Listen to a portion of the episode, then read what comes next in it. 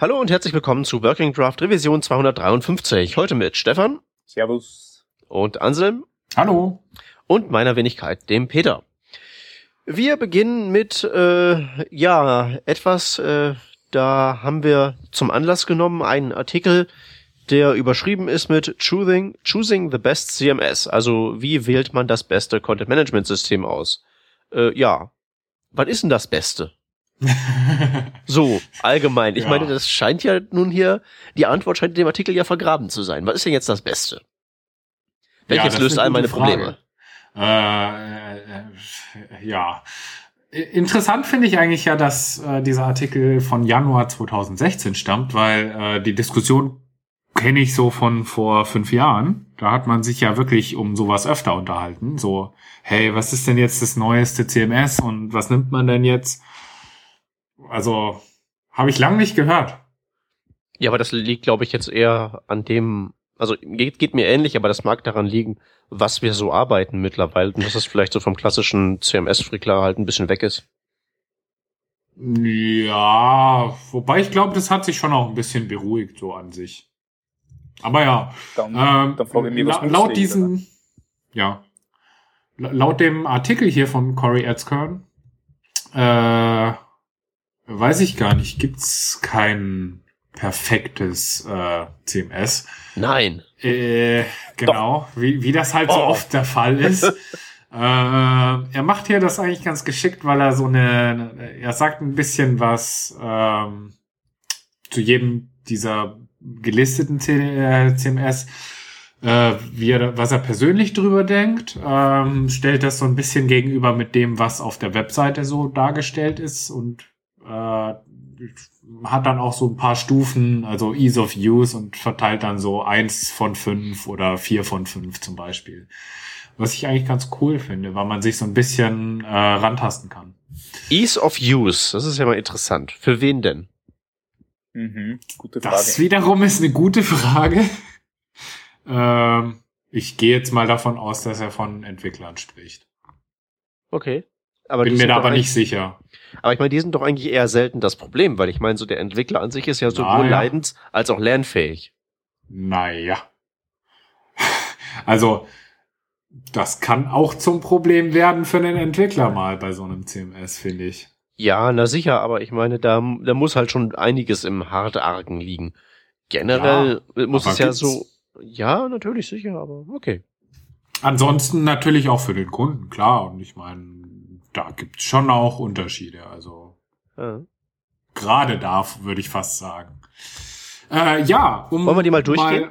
Mal, genau, ja, ja würde ich fast sagen.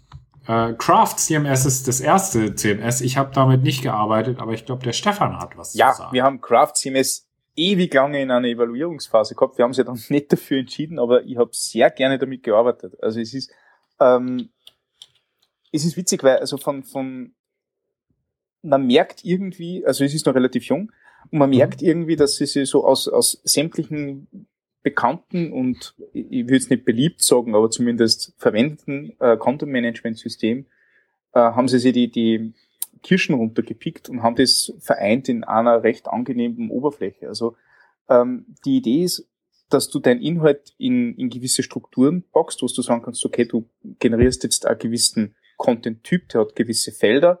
Das kann jetzt sein ein Textfeld, eine Datei, eine Verlinkung, was auch immer nicht, also geht einiges. Mhm. Ähm, und du da wirklich nur den Content managed, hast du ja auch Content Management System, also du kümmerst mhm. dich wirklich nur, dass diese Felder befüllt werden, du kannst diese Felder beliebig variieren und du kannst sie zu äh, ähm, Feldgruppen kombinieren. Und diese Feldgruppen kannst du wieder in, in äh, Collections packen und da kannst du dann beliebig viele Inhalte damit äh, äh, pflegen.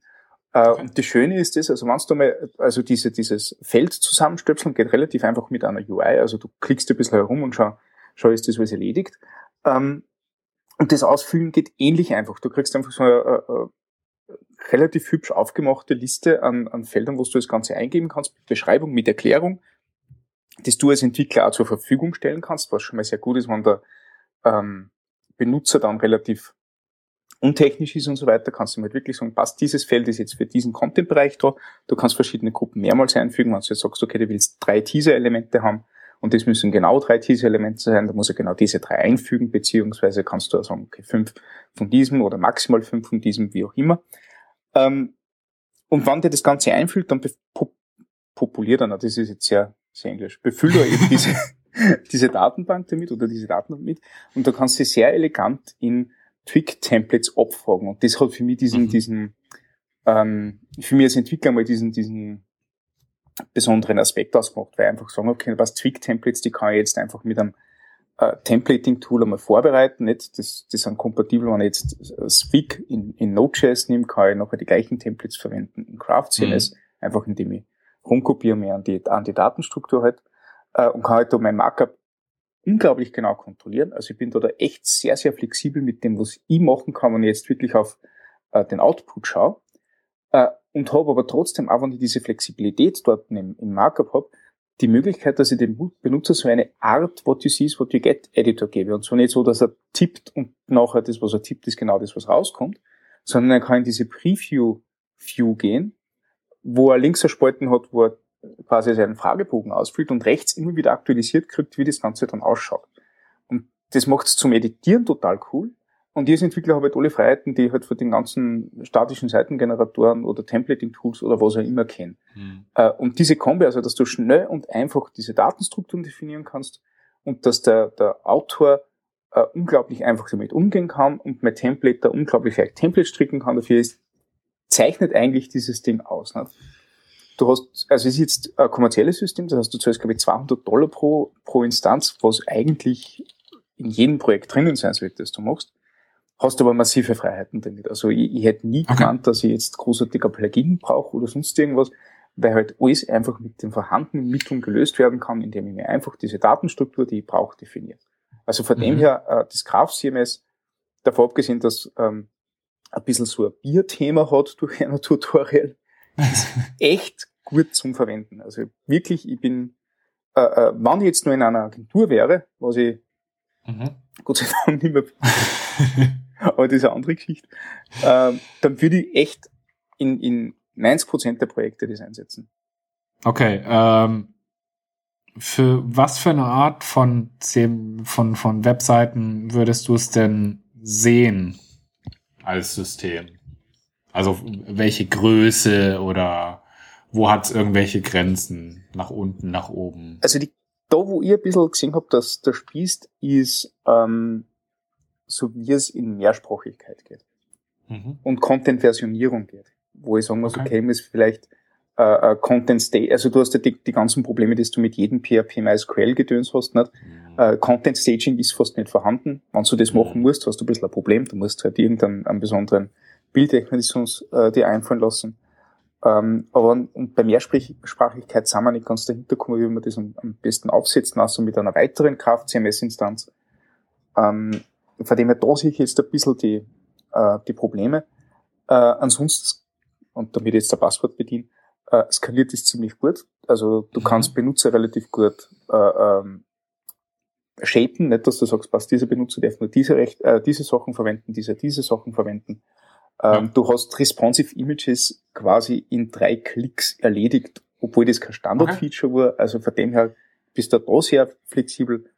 Ja, ja ich wollte gerade fragen, wie das mit Plugins oder sowas ist, also mit Erweiterungen und äh, wenn ich äh, wirklich mal was selber schreiben muss, so als Feature. Ich glaube, das Ding ist in Laravel geschrieben. Okay. Äh, und da gibt's eine nette Plugin-API. Mhm. Ähm, das Schöne ist aber das, ich habe es nicht braucht. Nicht nachdem ich ähm, auf jeden, auf, auf jeden Dateneindruck, den ich gemacht habe, mhm. zu 100% zugreifen habe können, egal ob das jetzt der Bild war oder, oder irgendein ja. Textkombi oder so. Ähm, und ähm, die, die, die, die Möglichkeiten, wie man diese Daten nach dem Bearbeiten strukturiert und aufbereitet, alle gegeben waren mhm. durch das System, habe ich mir alles durch Templates erledigen können und habe eigentlich nie wirklich ein Plugin braucht. Ja, ich dachte da jetzt eher an Sachen, die man eben schon da hat, also Content Import oder so. Ja. Ähm, wenn ja, man halt Content Import wird ein bisschen heavy werden, ne? Genau, also wenn man irgendwie auf bestehenden Strukturen schon aufbaut und jetzt nicht irgendwie vom Scratch irgendwas baut. Mhm. Ja. Okay, cool. Ja. Also wie gesagt, das klingt gut. Probiert es aus, das Coole ist, ähm, du kannst ja das, äh, also du, du, es gibt so eine Trial-Version davon, ähm, ja. Du kannst aber, wenn du das Ganze auf Localhost laufen lässt, dann checkt es das Ding, dass du quasi jetzt im Entwicklermodus bist mhm. und kannst einmal sämtliche Plus- und Pro-Features ausprobieren und für mhm. die schon entwickeln und das nachher bezahlen, wenn du wirklich sagst, was du kannst die Seiten damit umsetzen. Ja, das ist doch cool. Ähm, also ihr hattet das evaluiert und nicht also, genommen. Ja. Warum? Genau. Ich kann dir ganz genau sagen, warum wir es nicht genommen haben. Mehrsprachigkeit und Staging. Okay. Content Staging. Also genau die zwei Features, die das Ding nicht so wirklich gut kann, die sind bei uns halt dann, äh, dann aufgegriffen. Die haben sich dann ähm. witzigerweise für eine GitHub-Lösung entschieden. Nicht? Also wir managen unseren mhm. Content jetzt über GitHub. Okay. Interessant. Mhm. Ich wollte mich gerade fragen, bevor wir zum nächsten CMS gehen, wofür habt ihr euch denn dann entschieden? Ja, also es ist, es ist eine, ja. Ähm, eine Custom-Lösung. Also wir pfeifen auf okay. die ganzen Editiermöglichkeiten. Die Typen sollen ah. äh, äh, Markdown schreiben im GitHub-Editor. Geht ja. Ja. Äh, beziehungsweise macht man so, so eine Eingabemasken, wo du halt einmal geschwind den mhm. Text reinschmeißen kannst und du siehst dann, wie das Ganze gerendert wird. Ähm, eigentlich sehr inspiriert von KFCMS, aber dadurch, dass wir halt GitHub mhm. und Git verwenden, hast du die die Möglichkeit für Content Staging recht gut, für Versionierung recht gut. Ja. Äh, und mehrsprachig ist im Grunde nicht ein weiteres Verzeichnis. Ja, das ist eigentlich ganz witzig, weil ich das jetzt schon mehrfach gehört habe, so mit GitHub und mhm. auch einmal selber so evaluiert hatte, ähm, dass man wirklich Leuten, die eigentlich keine Ahnung von Code haben oder so, naja, man hat ja GitHub, kann dort Markdown schreiben, das kriegt jeder hin. Ja. Und äh, dass das man dann tatsächlich sowas jetzt, also GitHub als CMS-Lösung sozusagen missbraucht, das fand ich eigentlich auch gar nicht mal so uninteressant. Ja, es ist wird spannend jetzt gerade ja. beim, beim Bild-Upload, sage ich jetzt einmal. Das mhm. ist gerade so unser, unser äh, also wenn man, wenn man eine saubere Bild-Upload-Funktionalität hinbekommen, äh, mhm. für Leute, die jetzt quasi Git nicht bedienen sollen, mhm. äh, wenn wir das hinkriegen, dann haben wir quasi gewonnen mit dem Ding. Also dann ja. werden wir vermutlich nie wieder CMS anführen.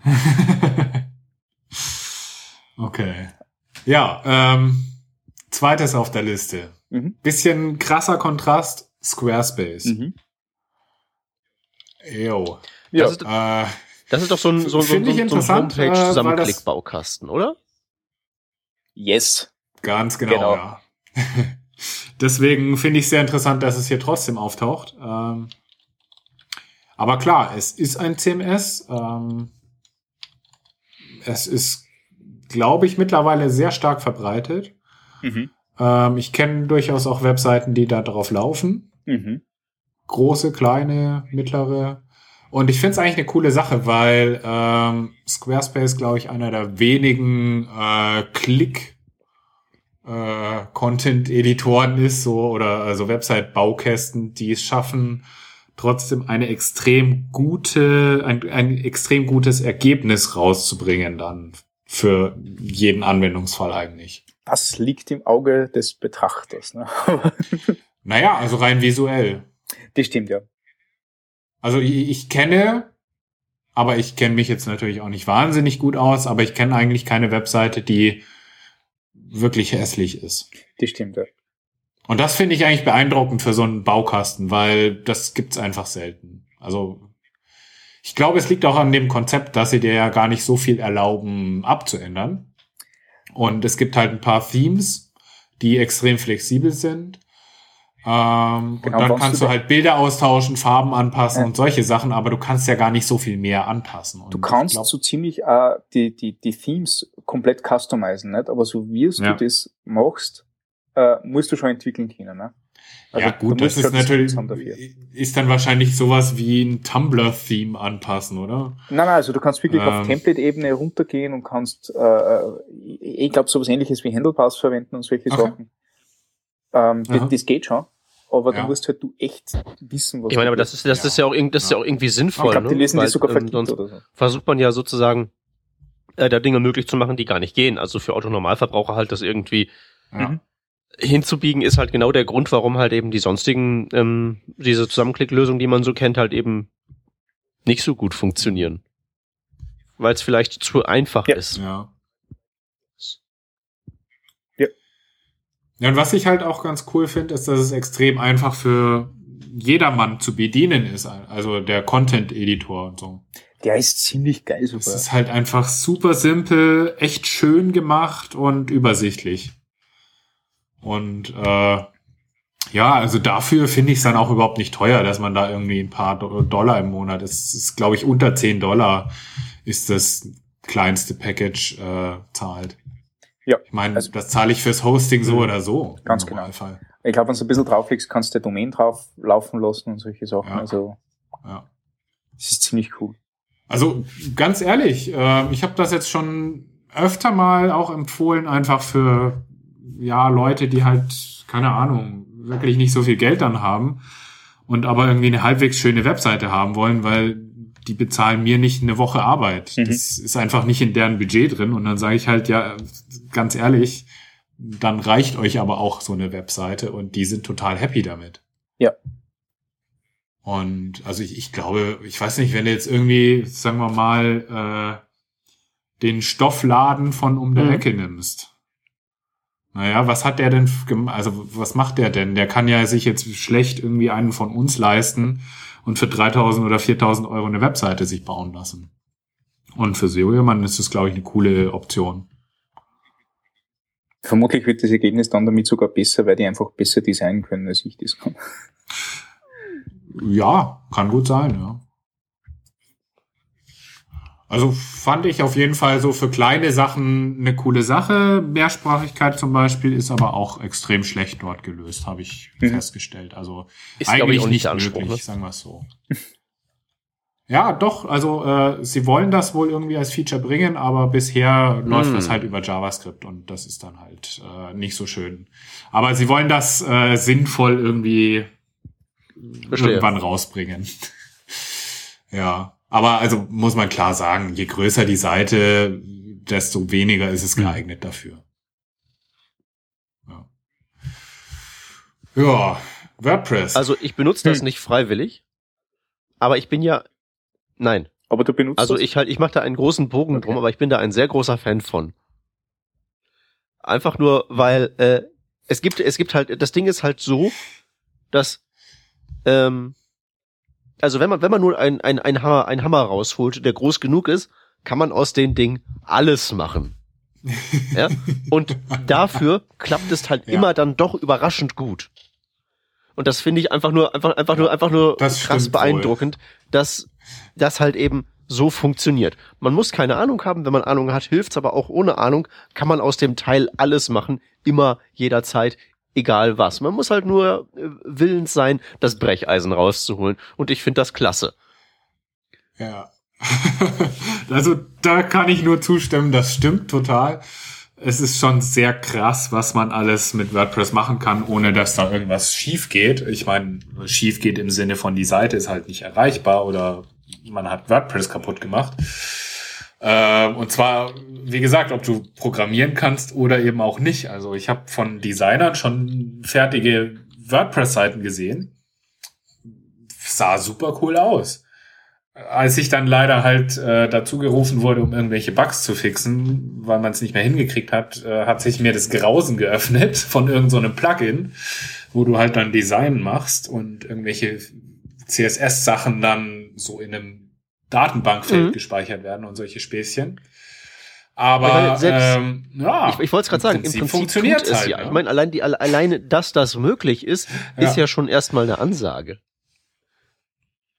Ja, und äh, ich habe auch krasse Weblösungen gesehen, die auf WordPress als System aufbauen, einfach nur um das CMS zu haben. Da hat man dann halt irgendwie das Frontend komplett selber dran gedengelt und über irgendwie die API dann dahingeschmissen, aber das finde ich schon krass. Also das ist mhm. extrem flexibel einfach.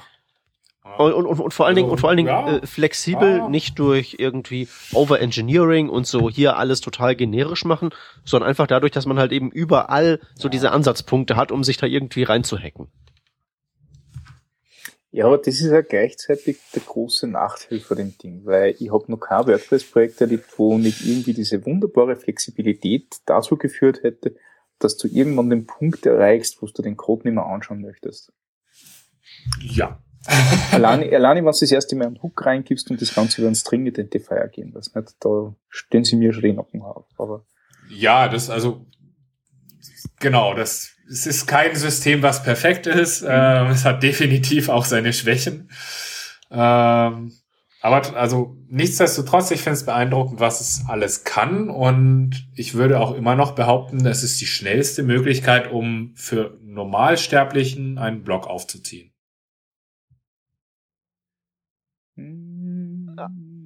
Also, um für Normalsterbliche einen Blog auf ihrem eigenen 5 Euro Webhoster vielleicht. Ja, Also, um, um, das stimmt, ja.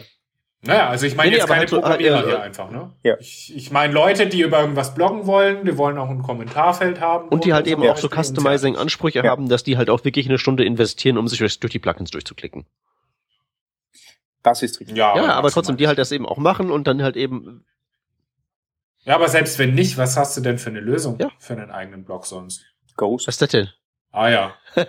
und äh, dann erzähl mir mal, wie ein Normalsterblicher eine Ghost-Installation aufzieht. Auf ghost.org. Das meinte ich jetzt nicht. Wir reden ja auch jetzt hier von WordPress und nicht WordPress.org. Ja, ähm, das ist richtig. Also die, die, die Anbieter, die diese One-Click-Installationslösungen anbieten für Ghost, gibt's Ja. leider noch nicht. Mhm. Äh, oder noch, oder ich kenne zumindest keinen, aber ich glaube, dass das mit der Zeit auch kommen wird, hoffe ich halt. Ja. Ja, also wie gesagt, ich fand diese Flexibilität und den Einstieg einfach, um sich eine Webseite mal so zusammenzuklicken, das ist irgendwie schon krass. Also als ich früher noch wirklich. Webseiten für Geld gebaut habe, waren die ja auch zu nicht geringen Teilen WordPress. Und so für diesen Agenturmodus Okay. operandi im Sinne von bau das und ist fertig, ja, gibt's halt nichts Besseres, wenn man halt so seine für, für so seine diversen Standardlösungen das Ja. entsprechende Plugin im Kopf hat und weiß, wie man das ansprechen muss und so. Das ist halt alles nicht schön. Das ist halt eben alles ein ekelhaftes PHP-Gefriemel. Aber wenn man es eben erstmal weiß, dann öffnen sich halt eben Ja. einem diese endlosen, endlosen äh, Ebenen der Möglichkeiten. Mhm. Ja. ja, ich glaube, das hatte man als Agentur aber eh immer den Fall, dass man irgendwie ein System hat, auf, da kennt man sich halt aus und dann nimmt man das auch für alles. Also nicht umsonst sind dann irgendwie halt heißen Agenturen auch Typo 3 Agenturen oder Mhm. WordPress Agenturen. Das ist halt so. Klar, du kannst dich auch nicht mit zehn Ja. Frameworks so oder zehn Ja, aber ich meine, parallel. wie gesagt, bei WordPress muss man sich ja gar nicht auskennen. Das ist ja, das ist ja das stimmt, Tolle. ja. Ja, ja. Ja. Zumal man sich auch bei WordPress, glaube ich, mit am sichersten sein kann, dass es in Oh ja. zehn Jahren noch existiert. Weil bei Craft, so cool das ist, Das stimmt, ja. ob das zehn Jahre hält, weiß ich nicht. Das gleiche für Squarespace oder so. Ich meine, die halt, Ja. ich meine, die, gut, die könnten vielleicht halten, weil sie halt eben ein Geschäftsmodell haben. Ja, klar, aber ähm, sagen wir mal so, also WordPress ist einfach bekannt genug, dass es nicht sterben kann. Da innerhalb würde der ich nächsten mitgehen, zehn ja. Jahre. Was in 15 ist, weiß ich nicht. Dann machen wir dann noch eine, machen wir eine Nachfolge-Episode dann. Dann Genau, Mhm, in 15 an gleicher Jahren Stelle. wieder, ne? Okay. Äh, Sideleaf. kenne ich nicht. Nächstes. Keine Sch Kenne ich Okay. nicht. Nächstes. Ich auch nicht. Cool. äh, Kirby. das ist, das ist, das ist dieser Kirby, ja. Datenbankverweigerungsding, ne? Das, von dem her lauter gute Sachen, aber noch nie verwendet. Äh, ja, nee, ich, nee, von Kirby weiß ich, das hat keine, nee, das hat nicht so diese klassische äh, MySQL-Datenbank-Geschichte, sondern macht Textdateien. Genau. Ja. Das weiß ich auch. Rein textbasiertes CMS, ähm, PHP geschrieben auch. Ähm, ja, das hat ja der Bastian Allgeier gebaut. Ähm, ist ein kleines CMS, kann man schon so sagen. Also äh, ich glaube, es wurde damals, als es initial gebaut wurde, dafür gebaut, um einfach mal so kleine Portfolio-Seiten zu bauen. Und äh, hat sich seitdem doch anständig weiterentwickelt. Also ähm, gerade so die zweite Version ist dann deutlich gewachsen an Funktionsumfang. Äh, coolerweise aber auch, wurde es aber auch so von diesem ganzen Bedienzeug vereinfacht. Und zwar deutlich vereinfacht. Also er hat sich da schon auch drum gekümmert, dass man sowohl als Benutzer und als auch Entwickler das möglichst einfach hat, irgendwie da eine Webseite zu bauen. Und ich muss ja sagen, ich habe lange Zeit gar kein Backend oder PHP oder sowas geschrieben und habe dann irgendwann eine Kirby-Seite mal so aus Spaß zusammengedengelt und das war schon extrem einfach zu bauen. Also war ich echt beeindruckt, wie schnell ich da eine Webseite so zusammen hatte. Und wirklich also custom zusammen hatte. Also wirklich die Sektion da hatte, wo ich sie will ähm, ein Plugin reingebaut, ähm, eigene Ansprüche habe und ähm, ich habe mittlerweile auch meine Reading List auf äh, Kirby laufen, Mhm. Im Prinzip. Genau, weil ich da einfach ein paar Plugins dann geschrieben habe, die so ein paar Services anbieten und ähm, habe da auch jetzt so eine Linkverwaltung, wo ich einfach per Bookmarklet im Endeffekt das dann in mein Kirby reinschmeißen kann. Und ähm, ja, dafür, dass ich da irgendwie ein paar Stunden rein investiert habe, um das dann zum Laufen zu kriegen, fand ich es echt cool. Und ja, also klar, es ist jetzt nicht irgendwie das CMS, was du nimmst, wenn du irgendwie eine riesen Webseite baust mit äh, irgendwelchen Abhängigkeiten untereinander, weil dann ist halt dateibasiert wahrscheinlich auch einfach der falsche Ansatz. Aber äh, für so kleine Webseiten, Portfolios oder sowas, ähm, oder was weiß ich. Also Blog wirklich, wenn es so darum geht, du willst also, halt eine Seite mit dem Inhalt anzeigen und du keine darüber hinausgehenden Ansprüche hast. Genau, oder wie gesagt, also wenn jetzt du einen Blog hast auf deiner Webseite und dann noch irgendwie drei, vier andere Seiten, dann hm. kannst du dafür auch Kirby nehmen. Nur, ähm, ja, also ich glaube, es ist jetzt halt nicht geeignet, dass du da irgendwie für Zehntausende von Besuchern dann irgendwie eine Webseite bereitstellst, die irgendwelche komplexen Suchseiten äh, ausliefert und solche Sachen. Also ja. Hm, ja gut. Ich wollte es gerade sagen, das ist halt nicht gebaut worden. Ja, ja, genau. Ja, Nachdem also, das also, File-basiert ist, ist das recht, also kann das recht langsam werden durch viel File-IO und solche Sachen, oder? Äh, könnte man meinen, bisher hatte ich keine, also überhaupt keine Probleme. Und auf meiner Reading List sind dann, ist dann doch ganz schön Traffic drauf mhm. und ich generiere meine Reading Lists aus Einzeldateien. Okay. Also jeder Link ist eine Datei. Das heißt, ich theoretisch äh, require ich äh, oder include ich äh, an die 30 Dateien da rein. Ähm, es gibt einen Caching Layer dazwischen, den ich auch anhabe. Du kannst PHP Cache äh, Cache Booster oder wie die Dinger heißen davor schalten. Ähm, ich habe gar keine Probleme damit und meine äh, Delivery Time ist glaube ich so bei 12 Millisekunden oder so. Also keine Ahnung, wie das bei Riesen Traffic ist, aber bisher hatte ich null Probleme damit. Mhm. Cool. Ja. Also da war ich auch extrem beeindruckt eigentlich. Hätte ich auch nicht gedacht, ja. Ja. Ähm, jo, nächstes. Nächstes? Mhm. Nee. Da kann der Peter nee, was zu sagen, nee, nee, da weil ich nichts zu sagen was ja, Neues nee, mit diesem wir reden Tool jetzt hier gemacht, vom, Jack, ne? von Jekyll zum Static Site Generator. Das heißt, ich habe kein CMS, sondern ich schreibe halt Zeug, Markdown oder so, jag das durch einen Bildprozess und schieb statisches HTML hoch. So.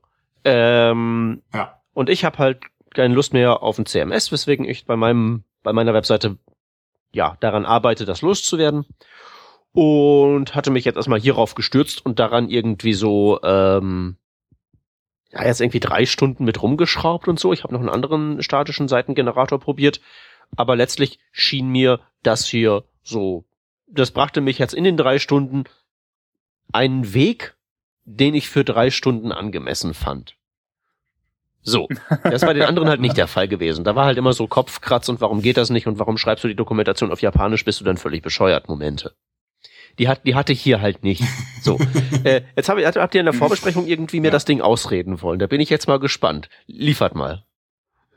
Ähm, haben wir das echt wollen? Also ich muss ganz ehrlich sagen, äh, folgendes, äh, Jekyll verwenden wir aktuell in Produktion mit einer, also ich finde es witzig, wer sagt nicht Best for Small Sites, nicht Blogs und so weiter. Wir verwenden Aha. das gerade, äh, die Raxi-Seiten, die hat um die 250 unterschiedliche Subseiten, für die verwenden wir das. Wir lösen das ganze Ding jetzt auf die Dynatrace.com aus, die insgesamt mit 1500 Seiten äh, in fünf Sprachen äh, äh, aufgebaut ist.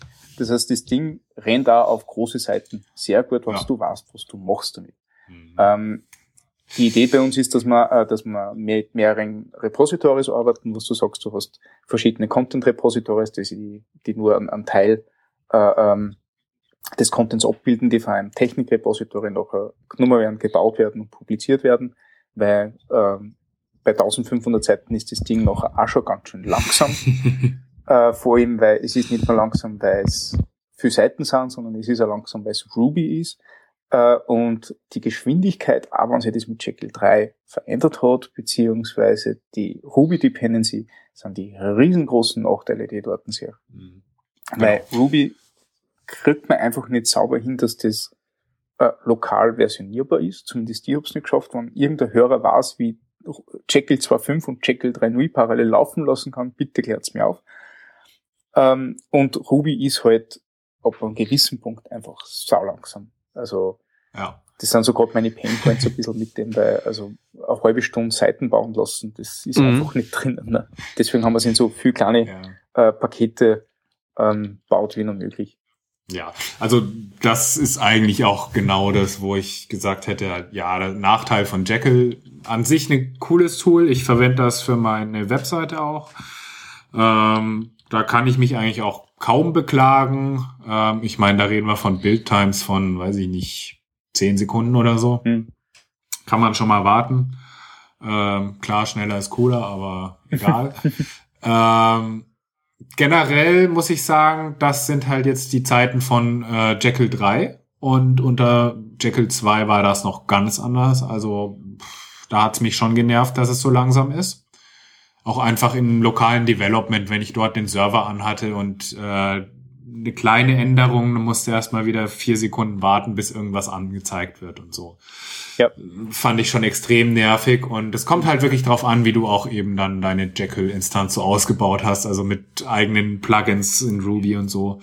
Mit Je mehr du da drauf schmeißt, desto mhm. langsamer wird's natürlich. Und ja, das, das fand ich ein bisschen nervig, genauso wie ich halt dann irgendwie auch ähm, Ruby erstmal und Jekyll auf meinem Server zum Laufen bringen muss, weil ich möchte natürlich das eigentlich auf meinem Server erst bilden lassen und ähm, nicht irgendwie auf meinem Rechner und dann irgendwo von Hand hinschieben. Das fand ich so ein bisschen das Nervige dran, ähm, was aber wahrscheinlich etwas exotisch ist, weil die meisten wahrscheinlich Jekyll und GitHub-Pages verwenden und dann ist das ja so irgendwie in fünf Sekunden hast du da einfach so ein Jekyll am Laufen, weil GitHub das einfach so vor und mitgibt. Äh, das ist extrem cool. Also gerade für Code-Dokumentation oder so ist es super easy und ähm, kenne ich jetzt eigentlich nichts Schnelleres und Einfacheres, als ein Jekyll auf GitHub-Pages zu setzen. Ähm, ja, was die Größe angeht von Seiten, also es ist ein statischer Seitengenerator, der kann jegliche Seitengröße abbilden und wird auch immer der performanteste sein, den du kriegen kannst. Also deutlich besser als jedes PHP-Framework, weil es halt einfach statischer Code ist. Ähm, das Einzige sind halt die Build-Times. Du musst es einmal rausrechnen. Aber äh, Jekyll 3 zum Beispiel kann ja diese Incremental Builds. Das heißt, äh, du baust dann nur noch Sachen, die neu dazugekommen sind oder sich verändert haben. Dadurch wird's auch noch mal schneller. Und ja, also du musst es halt gut organisieren und es gibt natürlich auch kein User-Backend oder sowas dafür. Mhm. Also das ist natürlich ein Nachteil. Ich meine, du kannst jetzt schlecht einem Kunden eine Jekyll-Seite andrehen, wenn der selber Inhalte pflegen will. Dann könntest du dir halt höchstens eben sowas über GitHub überlegen, dass du da GitHub kommen soll dann der Kunde gehen, editiert dort, äh, committet dann halt seine Changes und dann wird's auch angezeigt. Geht schon, aber das ist natürlich äh, ja doch ein anderer Ansatz, als wenn ich jetzt einfach mal ein WordPress, ein Kirby ja. oder Craft ja, CMS Also, aber für, für sowas wie mich klingt das ja einigermaßen noch managebar, wenn ich irgendwie diesen Ruby-Krempel auf die Reihe bekomme.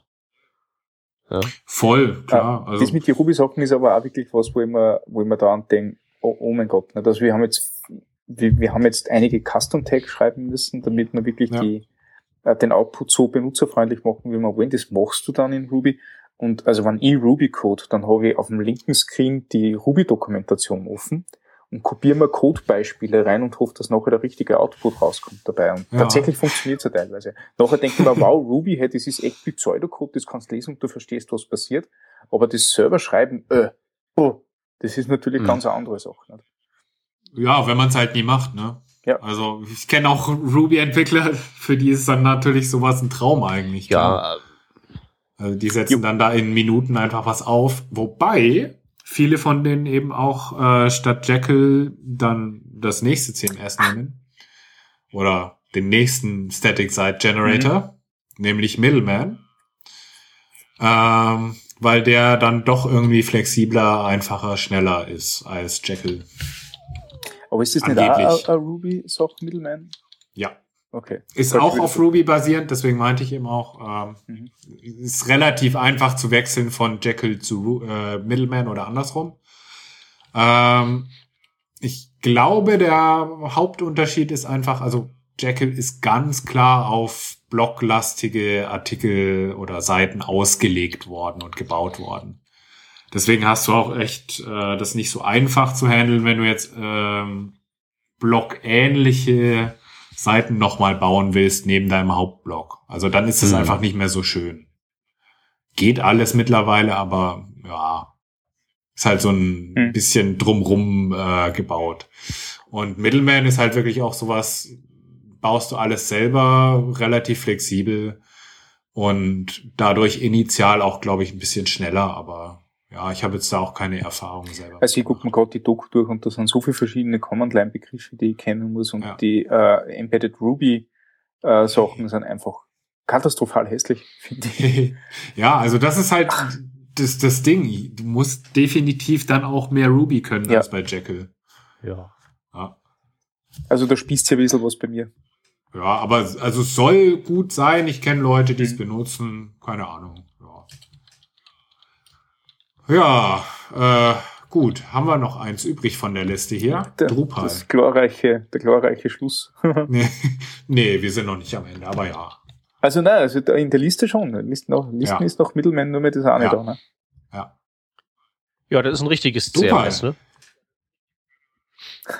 Keine Ahnung. der Also, könnte man jetzt so vielleicht auch anzweifeln. Wobei, also ich habe die letzten Versionen. Also ich weiß nur, dass ich, dass ich das damals, also zu meiner WordPress-Zeit öfter mal versucht habe, mir anzusehen und halt so den Benefit gegenüber meinem, meiner Brechstangenvorgehensweise habe ich nie erkannt. Also ich habe mal mit Drupal 5 und mit Drupal 6 gearbeitet und das war eine, mittlere Katastrophe. Weswegen? Weil ich das alles andere als intuitiv fand, damit zu entwickeln. Einfach von diesen Konstrukten, die dir dieses CMS als, äh, als Entwickler dann gibt. Okay. Und äh, ja, also ich fand es ein Graus, damit zu arbeiten als Entwickler. Ähm, fand es so mittelintuitiv. Aber wie gesagt, das ist jetzt auch schon eine deutliche Weile her und ich glaube, da hat sich bestimmt auch einiges getan seitdem. Also, ja, ich weiß nicht. Äh, Stefan, hast du mal damit gearbeitet? Ähm, ich habe mit Drupal 7 gearbeitet.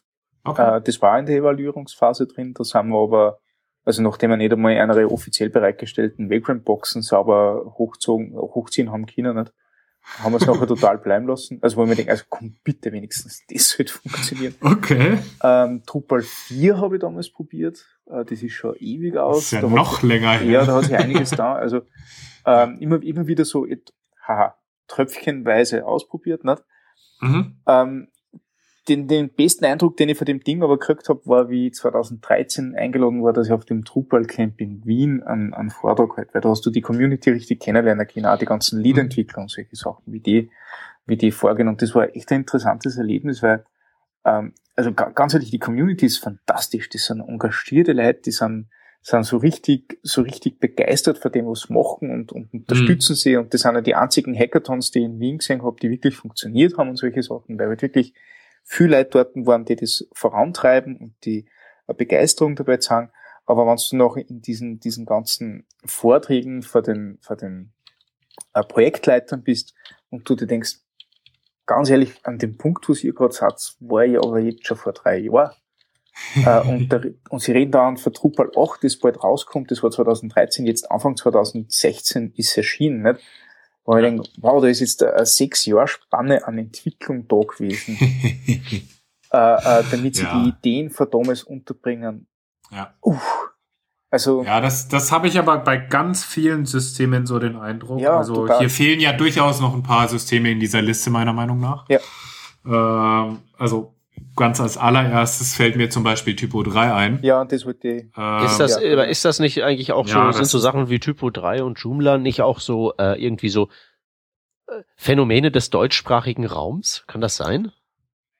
Also Typo 3 kann äh, also Typo 3 ist ein, ist ein deutsches auch. Also ja, wahrscheinlich. Das kann gut sein. Ja. Ich weiß nicht, wie das international ist, aber ähm, Auf jeden Fall in Deutschland halt mit am aktivsten, diese Community, ist klar. Wobei die Typo 3 Menschen haben es wenigstens jetzt checkt, dass sie, dass sie öftere, öftere Release-Cycles brauchen. Nicht? Sie schleppen witzigerweise immer nur den Originalkern mit, von der ersten Typo 3 Version, aber sie veröffentlichen, mhm. glaube ich, jetzt im sechs Wochen Abstand eine neue Version. Und ja, und sie machen vor allem auch mittlerweile echt viel, also viele kleine Verbesserungen ja. und sammeln nicht irgendwie und dann bringen sie eine Major-Version raus genau. und haben dann doch wieder noch das alte Backend, äh, also das alte User-Dashboard da drin und so. Ja. Sondern machen halt kleine Schritte vorwärts. Und das finde ich eigentlich schon cool. Also ich muss sagen, das hat irgendwie so, weiß ich nicht, zwischen Version 3 und 5 Punkt irgendwas hat sich nie was getan für mich visuell.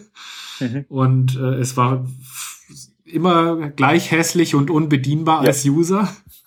Und äh, das hat sich doch ganz schön geändert. Ich meine, es ist immer noch mega komplex, aber es wird langsam einfach bedienbar auch für den User. Und du musst nicht mehr genau den Pixel treffen, um irgendwie was aufzuklappen oder so. Ich kann mich noch so gut erinnern ja. an das, äh, an das, an die Linux-Wochen 2003, glaube ich, in Linz, wo einer Typo 3 vorgestellt hat äh, in einer ziemlich urigen Version, wo ich mir gedacht habe, mhm. die erste Zeile Typoskript gesehen und ich habe gewusst, ja. ich möchte das nie in meinem Leben machen. und ich bin ja. bis heute super drumherum. Wisst ihr was? Also, ich weiß ja. heute schon, wie nachher die Kommentare unter diesem Artikel aussehen werden. Ja, ja. ja, ich, ich weiß nicht. Also, also ich, ich arbeite gerade zum Beispiel auch in einem Typo 3 Projekt. Ähm, das läuft super. Also das ist halt eine Agentur, die arbeiten eigentlich fast ausschließlich mit Typo 3, die wissen, was sie tun, die haben da einfach ihre Packages vorkonfiguriert und äh, die Typo 3 Setups, die stehen, egal wie welche Seitengröße, stehen die halt in kürzester Zeit ja. dann. Also klar, wenn du dich da auskennst, easy. Und dann ist auch ein gutes System. Ich meine, das ist extrem ja. flexibel und du kannst dort halt vor allem auch extrem große Datenmengen äh, und Skalierungen vornehmen. Also es ist halt auch gar kein Problem, externe Datenimporte zu machen und sowas. Also ich glaube, das ist eigentlich so der, der Anwendungsfall, wo ich sagen würde, da macht Typo 3 auch Sinn. Für jetzt eine Portfolio-Seite, ganz ehrlich, nee. Ja, darf ich mir auch nur ganz kurz reinwaschen, nachdem ich, also mich Klar. den, äh, den Zorn der Typo 3 Entwickler auch nicht. aber also ich muss, ich muss auch ganz ehrlich sagen, also Typo 3, ähm, du, du, du musst schon wissen, was du tust, aber wenn du weißt, was du machst, dann kannst du, also hast du nicht nur CMS, sondern hast du auch ziemlich flexibles und äh, äh einfach einzusetzendes Backend-System generell, wo du ja. halt relativ cool äh, Controller schreiben kannst, Daten ablegen kannst, ein Persistierungssystem hast. Mhm. Und das hat uns in einigen Projekten schon super geholfen. Also das, der Weg zur eigenen Extension ist relativ kurz. Mhm. Äh, und also wir haben dann damals, wie in der Agentur war, haben wir, weil wir unbedingt Typo 3 Entwickler braucht haben, äh, ähm, haben wir einmal äh, die Typo 3 User Group Austria eingeladen bei uns, die Tuga. Und was, was dort passiert ist, also der, der, der Georg Ringer, das ist ein, ein Linzer, der ist recht aktiv in der, in der Typo 3 Community, Core-Entwickler und, und hat diese beliebte News Extension geschrieben und solche Sachen. Ja. Der hat so Einblicke in den, in den Prozess, wie sie jetzt entwickeln, sagt und dann haben wir gedacht, ja, passt, das ist absolut richtig. Also die mhm. sind, glaube ich, auf einem guten Weg und ich glaube, die werden auch noch relativ lang äh, bleiben. Also auch im, im gerade im deutschsprachigen Bereich. Ja, das glaube ich auch. Ja, äh, Peter, was hast du so eingesetzt sonst noch? Äh, Mod X habe ich eingesetzt. Ah, ja. Habe ich auch mal benutzt. Habe ich auch mal benutzt. ja. Oh, guck mal. Betonung ja. liegt auf einmal. Ach so. Ach so, okay. Ja, ich fand das eigentlich sogar in, in, in, in cool. der alten Version, ne? Ähm, ich weiß nicht. Nee, in der neuen Version. Die alte Version fand ich nicht so cool, muss mhm. ich ganz ehrlich gestehen. Ähm, also alte Version ist hiermit gemeint die 1.x und neue Version die 2.x, die auch immer noch aktuell ist. Was, glaube ich, eins der größten Probleme mit dem System ist. Äh, die Weiterentwicklung ist irgendwie, ja, stetig, aber doch recht langsam und es fehlen halt so ein paar Core-Features, finde ich, für das, was es für ein großes System ist. Also, wo du schon sagtest, irgendwie Versionierung und solche Sachen, Staging, sind alles Sachen, das kann das System halt nicht von Haus aus. Und das ist halt alles für diese ominöse Version 3 geplant, soweit ich weiß. Und äh, da war halt, als ich aufgehört habe, dafür zu entwickeln, ist jetzt sechs Jahre her oder so die Rede von. Und naja, ich weiß nicht den Status, aber veröffentliche es halt nicht. Und äh, ja, also ich fand es eine coole Sache, weil es flexibel war, relativ einfach benutzbar für einen User und ähm, ja, es, es konnte halt einfach extrem einfach meinen mein Markup ausgeben. Ja, also das, das, das, das war das war so diese das, was ich halt damals sehr, sehr schön fand war halt eben da da kommt halt keine äh, keine Zeile Code raus, die man dem nicht Ding nicht verordnet hat. Ja, genau. Und das, das war halt auch der Grund, warum ich das so gern gemocht habe. Ja, genau. Also es hat für mich also diesen Effekt gehabt von, äh, so wie ich bei WordPress mit der, mit der Brechstange alles aus dem System rausholen kann, kriege ich es mhm. hier eben ohne Brechstange auf definierten Pfaden hin. Genau, ja. Ja, und ich meine, ich habe ja auch nur damit auf, äh, also im Prinzip bin ich weggegangen von dem System, weil ich einfach dann keinen CMS-Code mehr geschrieben habe. sondern rein zum Frontend-Coding übergegangen bin. Ähm, klar, paar Nachteile gab es auch immer wieder. Also äh, Nummer eins, es ist ein recht großes, heftig, äh, also von der Größe her, von der Dateigröße und so, Dateimenge ist es schon recht groß, weil es halt auch so ein komplettes ähm, Framework mitbringt, also PHP-Framework im Endeffekt.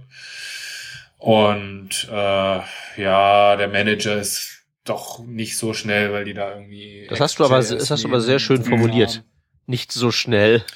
Ähm, und sie haben halt leider auch äh, in dieser Version 2 irgendwann angefangen, Bugs einzubauen in die Versionen und das fand ich dann auch extrem nervig, muss ich sagen, weil dann hast du geupdatet, dann ging wieder die Seite nicht, dann musstest du ein Rollback machen und all so ein Mist, also ja, ich weiß nicht.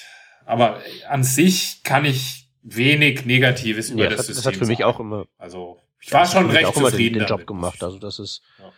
Ganz klar die Sache. Aber ähm, naja, wie gesagt, es war halt eben mein letztes genau. CMS, mit dem ich mich halt hauptamtlich beschäftigt habe. Mhm. Genau. Der wird ja, wohl lang auf dem äh, Ja, noch.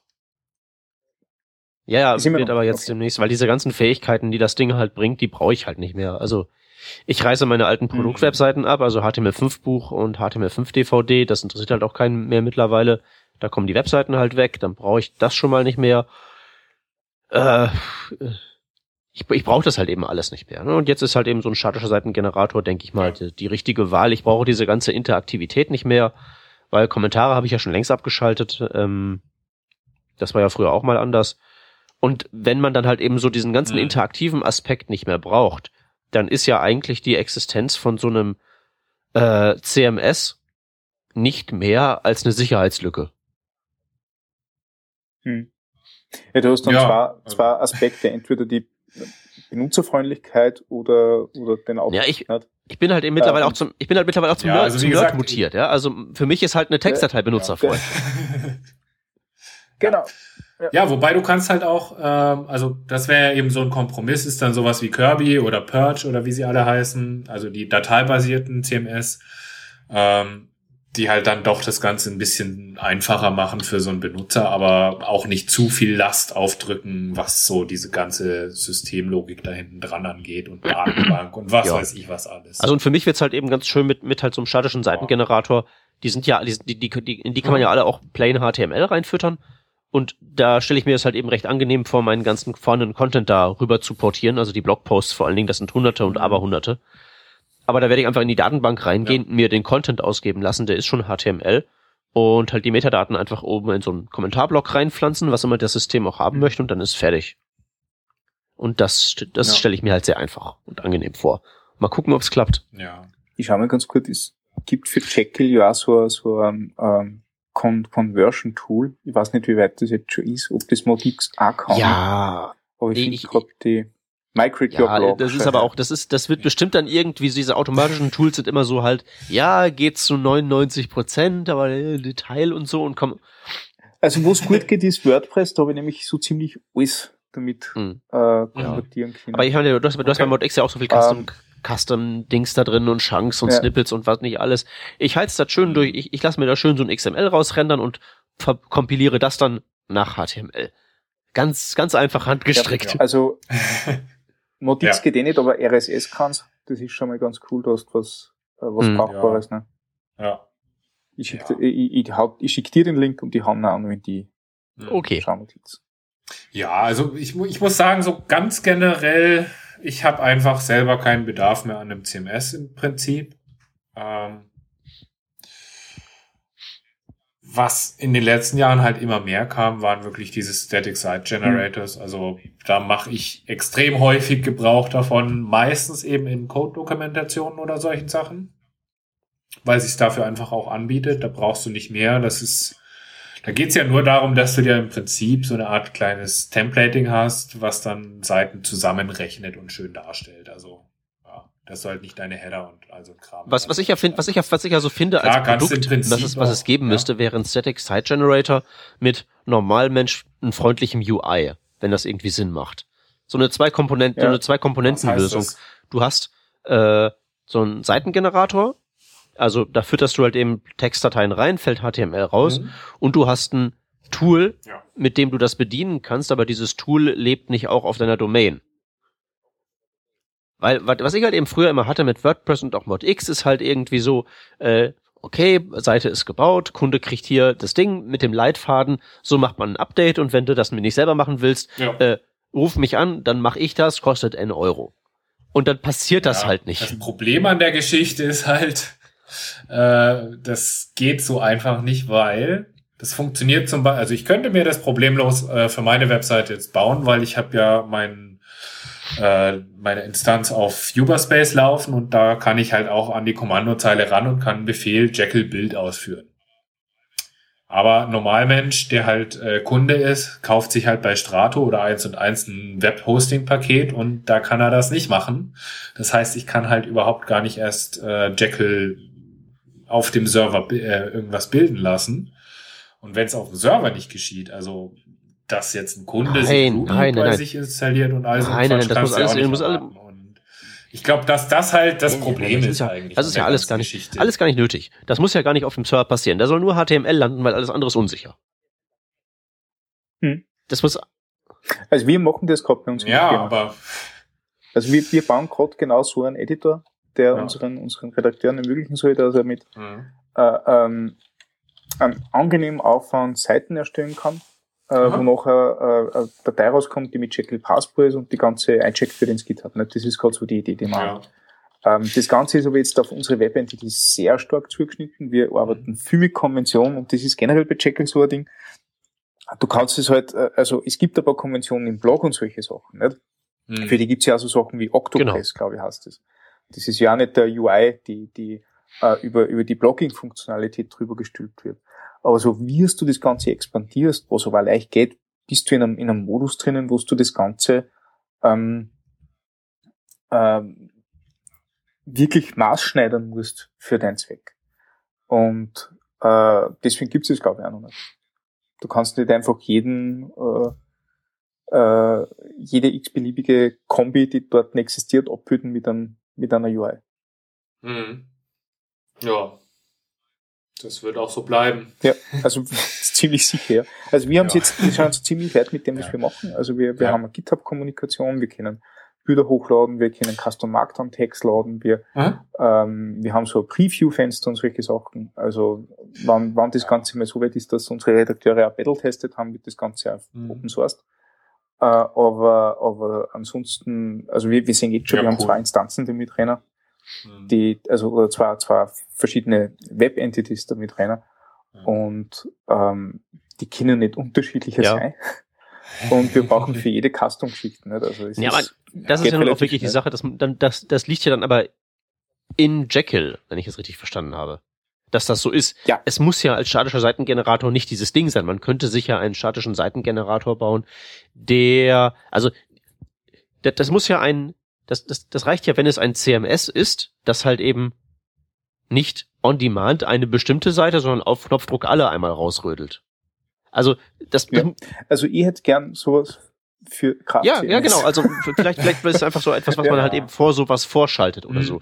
Nur dass mir halt eben das Admin-Panel aus dem ja, Web Im Prinzip, also ich weiß, dass ja, also ich weiß, dass Bastian sowas auch irgendwann noch für Kirby bauen wollte, dass du das exportieren kannst als Static Site und ähm, Ja, das wäre natürlich cool, weil dann hast du wirklich gar keine Probleme. Ja, mit der Sicherheit. Das ist halt eben das, wo es, wo es mir halt immer. Auch das, mhm. ja. Dann kannst du irgendwie dein Kirby halt auf, was weiß ich, wo laufen lassen. Im Prinzip auf einem internen Server oder lokal oder wo auch immer und dann schiebst du nur noch. Ja, oder, oder du kannst halt irgend, du kannst halt irgendwem so ein, mit so, mit so Webtechnologie so eine, so eine, so eine Packaged App machen.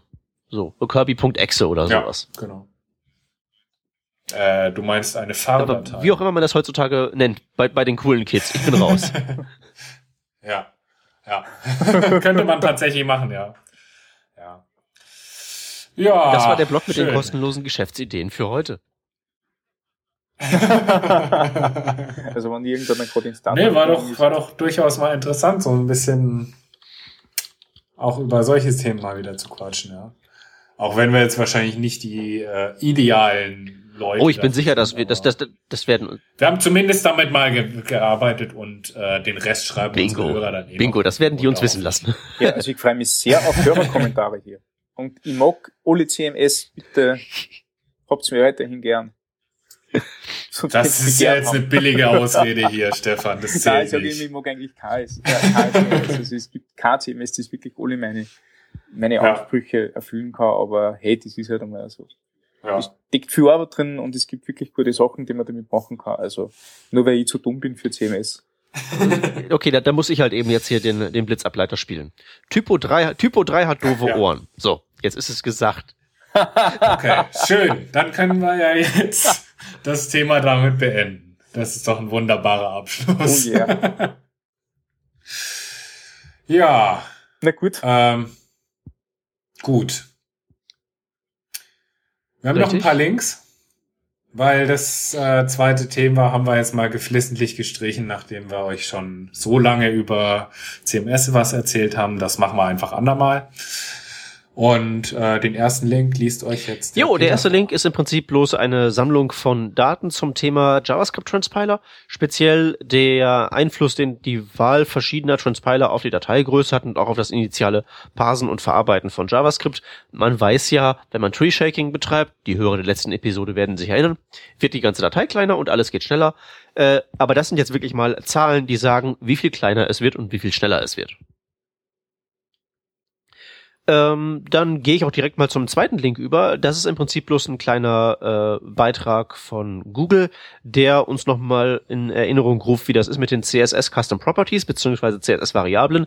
Deshalb relevant, weil in zwei Wochen die Chrome-Version erscheinen wird, die das dann auch supporten wird. Dann haben wir das in den Browsern Chrome, Firefox und Safari, Mobile wie Desktop drin. Ist ja auch schon mal was. Äh, ja. Äh, ja, und dann haben wir zu guter Letzt noch einen Shell-Script. Ähm, wer mit Let's Encrypt gearbeitet hat oder arbeitet, ähm, hat ja dann nach spätestens 90 Tagen das Problem, dass er irgendwie das Zertifikat neu äh, erneuern muss und das kann ein bisschen lästig sein. Deswegen gibt's da jetzt hier ein Shell-Skript, was das ähm, automatisch renewed ähm, und zwar auch tatsächlich dann eben äh, von dem Tag an, ähm, wo du gerade dieses Skript laufen lässt. Also das äh, ist einfach ein bisschen smarter, als dass es sagt, ähm, hey, nach 90 Tagen kannst du jetzt das wieder erneuern. Und äh, ist, glaube ich, ganz praktisch, wenn man eben Let's Encrypt schon benutzt. Ja. Genau.